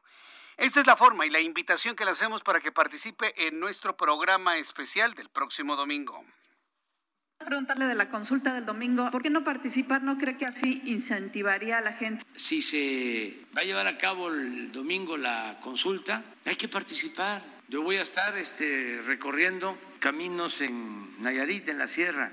Si hay una casilla y aquí tengo mi, mi credencial, mi cartera. Entonces, sí. Bueno, había dicho López Obrador que no iba a participar, va a argumentar de que andaba de viaje, ¿no?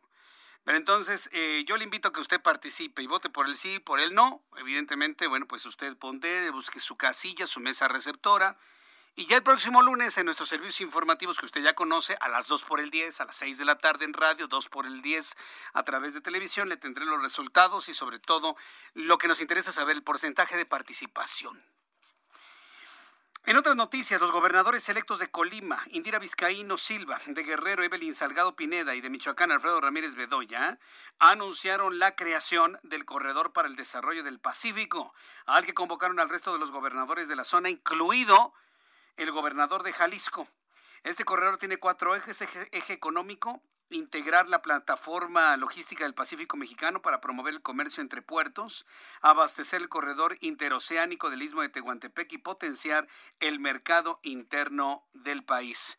Pues suena rete bonito, gobernadores, pero concéntrense en la gente muy pobre, ¿eh?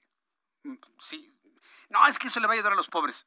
Yo nomás les digo. Déjense de anuncios rimbombantes, eso está muy bien, está padrísimo, lo estaremos informando, pero no se olviden de los pobres, ¿eh? De la, de la gente que no tiene ni para comer. Cuando faltan 20 minutos para que sean las 8, como todos los viernes, Adriana Fernández, nuestra especialista en cine, con las mejores recomendaciones para disfrutar este fin de semana. Adriana, bienvenida, muy buenas tardes. ¿Cómo estás, Jesús Martín? Buenas tardes y listos para hablar de, series, de películas, de todo un poco. De todo un poco, ¿no? Y ahora que ya la pandemia la tenemos de vuelta, pues habrá personas que no quieran ir a, estar encerrados en un lugar dos o tres horas. Pero bueno, las salas cinematográficas van a seguir abiertas, ¿verdad? Aún con pandemia. Así es, Jesús Martín, pues es la idea que con todos los protocolos de, de seguridad que se pueda asistir a aquellos que quieran ir al cine y pues sí hay algunas buenas opciones para para este fin de semana y pues justo te quiero hablar de la primera, Jesús Martín, que es una película que tiene un súper elenco, se llama La Última Estafa. Esta es una película que nos cuenta la historia de Max Barber. Él es un productor de cine que tiene un gran problema porque le debe dinero a la persona equivocada, que es un gángster. Y cuando todo se ve pues terrible, ¿verdad? La situación, de pronto se reencuentra con una estrella del cine western, ¿verdad? Del género western, en un asilo ahí abandonado en, en Hollywood y pues dice con él voy a voy a salir adelante, ¿verdad? Hace toda una especie de plan para para poder lograrlo. Y como te decía, lo que tiene muy interesante esta película, Jesús Martín, pues es que sale Robert De él es precisamente el productor Max Barber, que es el que está en quiebra, ¿no? Y que está buscando ver cómo le hace para para poderle pagar al gángster, ¿verdad? El gángster es nada menos que Morgan Freeman y el la estrella de del western así olvidada que está ahí en un asilo es Tommy Lee Jones. Entonces, la verdad es que, fíjate que pues ya conocemos a Robert De Niro como este actor muy polifacético, que lo mismo hace precisamente gangsters, ¿verdad? Y, tipos duros, que también hace pues papeles cómicos. Y aquí, la verdad, le sale muy bien este papel. Es los años 70, toda esta película tiene acción en los años 70 en Hollywood, precisamente y me parece pues una película divertida, la verdad. O sea, yo lo que creo, Jesús Martín, es que pues los actores a veces hacen estos grandes papeles, ¿verdad? Así, actores del método como el propio De Niro, que interpretó eh, eh papeles como eh, Raging Bull o como Taxi Driver o todas las películas de Scorsese, pero pues aquí más bien yo creo que un poco lo hizo por divertirse y por pagar las cuentas, ¿no? Esa es la, la impresión que me da.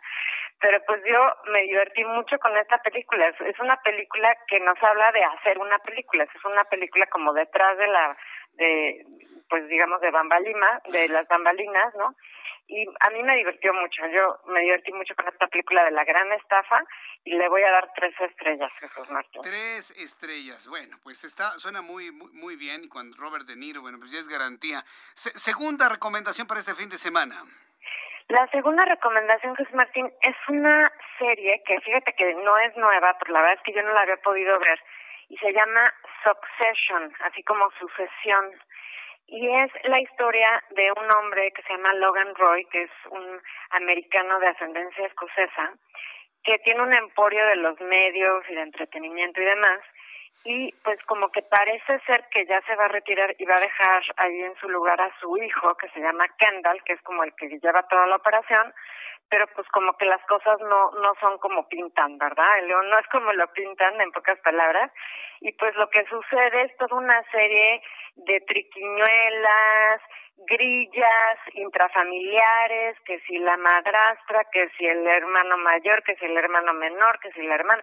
Bueno, fíjate que la verdad es que está muy interesante. Quisieron hacer en México algo parecido con la serie Monarca que estuvo en Netflix, no sé si alguna vez la llegaste a ver eh, que es precisamente un hacendado tequilero que tenía pues toda una serie de negocios, pues quisieron un poco hacer la copia de esta serie que ya tiene varios años y que se ha ganado varios Emmys y ha estado nominada pues varias veces, esto está en HBO, pero a mí se me hace buenísima esta serie, Jesús Martín, que habla de los altos vuelos, las altas esferas empresariales en Estados Unidos, ¿verdad? Y cómo este pues en la guerra y en el amor todo se vale, un poco por ponerlo de manera prudente, pero la verdad es que si dices, es, es, un poco como que tiene ecos de tragedia griega, ¿ves? Así de que no me importa si eres mi hermana, no me importa si eres mi padre, este, la ambición y el poder y el dinero pues van más allá. Es, es un poco, digamos, el trasfondo de esta serie que se llama Succession y que tiene dos temporadas, está muy, muy buena, la verdad,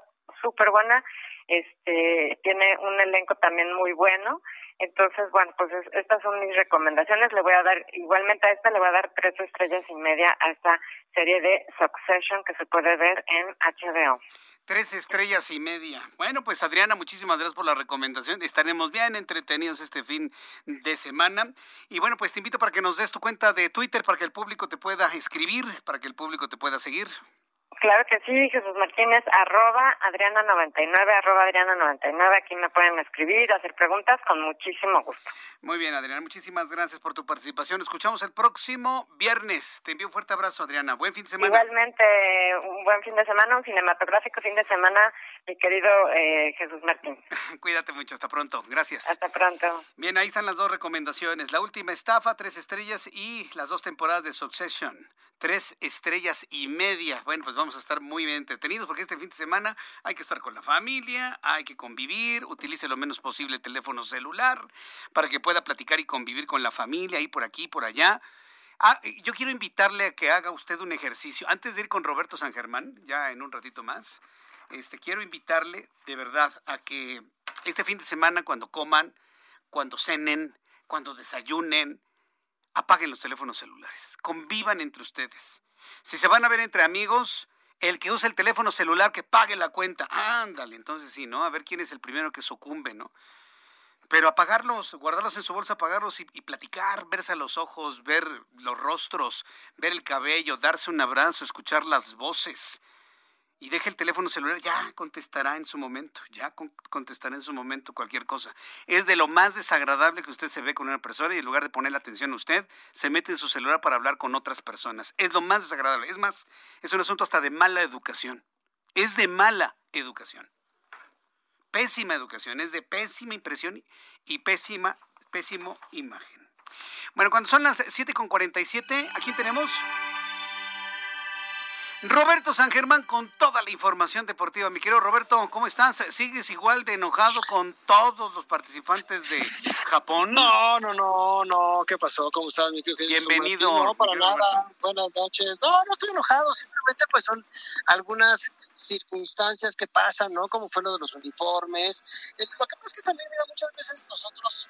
Eh, pues tenemos ilusiones contra con nuestros deportistas, pero pues no, no podemos negar no somos potencia. O sea, no somos potencia, no somos un, un, país que sea de élite en el deporte y también los malos manejos que se han hecho durante años. No nomás es este sexenio, durante años.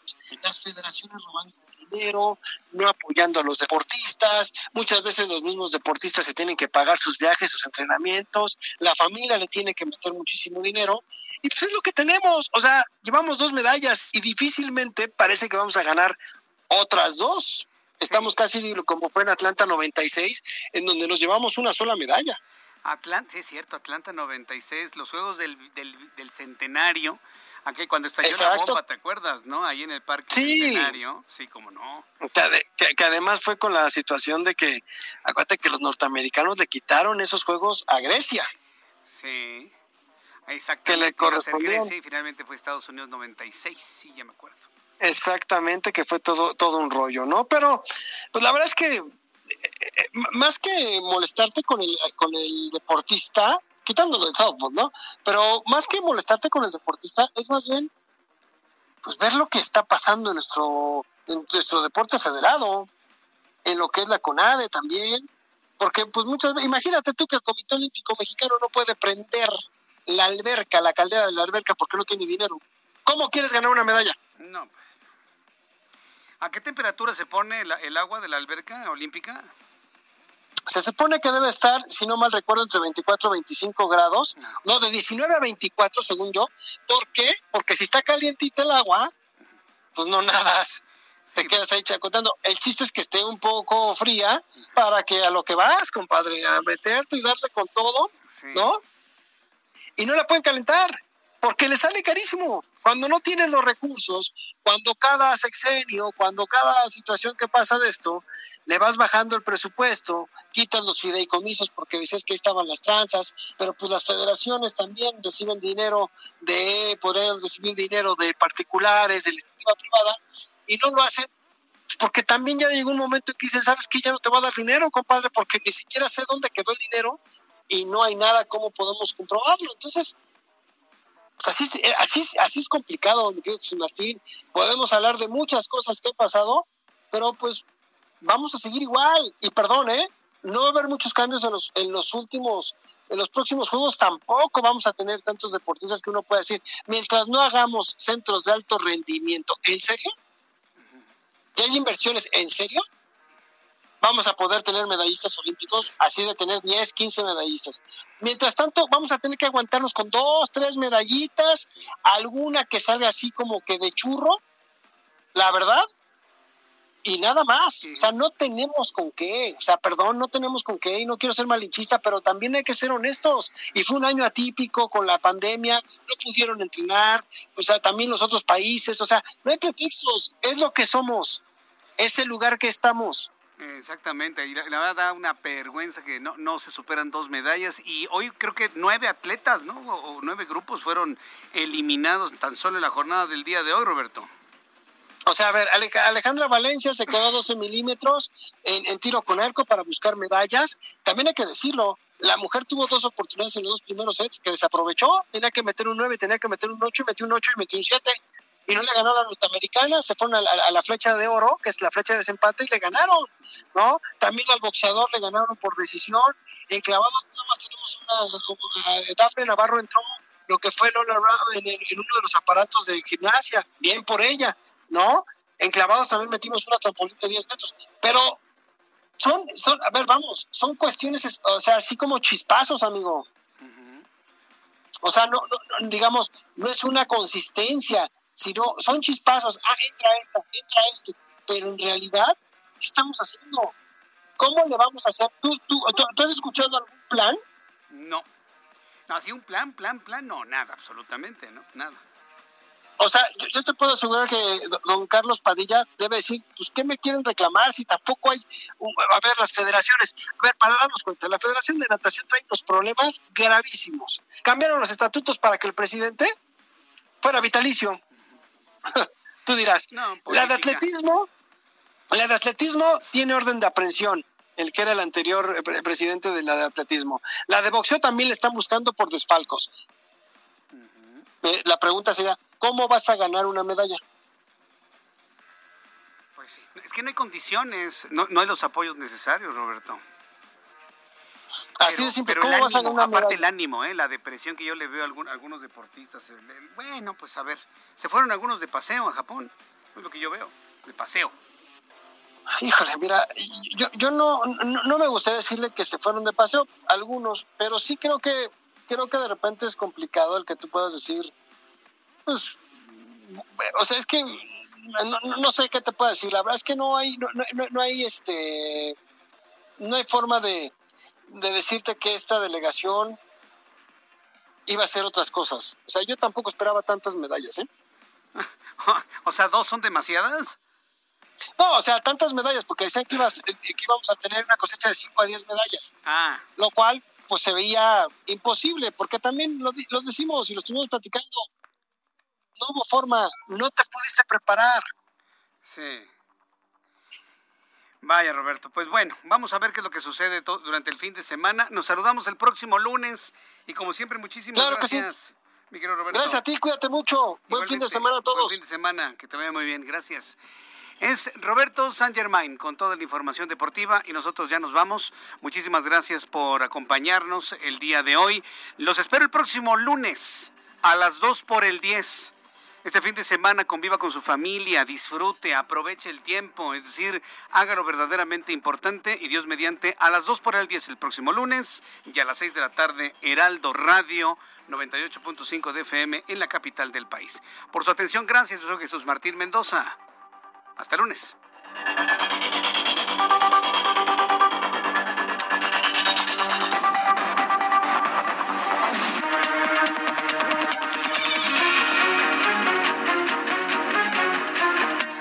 Esto fue Las Noticias de la Tarde con Jesús Martín Mendoza. Heraldo Radio. Flexibility is great. That's why there's yoga. Flexibility for your insurance coverage is great too. That's why there's United Healthcare Insurance Plans. Underwritten by Golden Rule Insurance Company, United Healthcare Insurance Plans offer flexible, budget friendly coverage for medical, vision, dental, and more. One of these plans may be right for you if you're, say, between jobs, coming off your parents' plan, turning a side hustle into a full hustle, or even missed open enrollment. Want more flexibility? Find out more about United Healthcare Insurance Plans at uh1.com.